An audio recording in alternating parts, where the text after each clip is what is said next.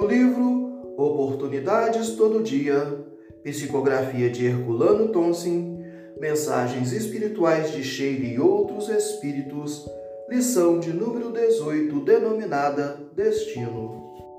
Destino, sorte, superstições são cultos que estimulamos por fruto de nosso atraso e também da ambição que ocultamente cultivamos.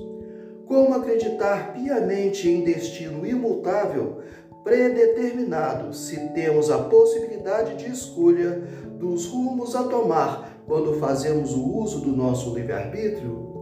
Render culto ao bafejamento da sorte seria, antes de tudo, blasfêmia, pois a ideia insere possibilidade de que o nosso Pai tenha preferências pelo filho atingido, o que é impossível diante da suprema bondade e da justiça de Deus, que a todos assiste de forma igual. Muitas das vezes em que dizemos haver a sorte agraciado alguém, em verdade, quase sempre, o irmão está sendo submetido a provas para as quais necessitará de muita fé e determinação. Superstição é a nossa ignorância mascarada. Não há por que temer-se nada quando nos deixamos guiar pela luz segura da fé raciocinada.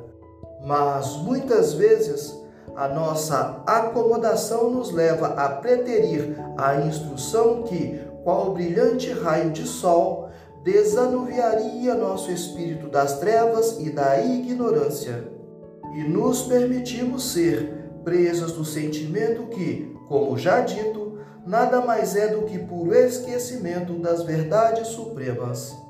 Assim, resta-nos a rota serena a ser buscada na leitura constante e aplicada das boas obras de orientação evangélica, verdadeira fonte de luz e de esclarecimento, para alcançarmos a libertação dos laços que impedem ou dificultam a nossa ascensão. Irmã Sheila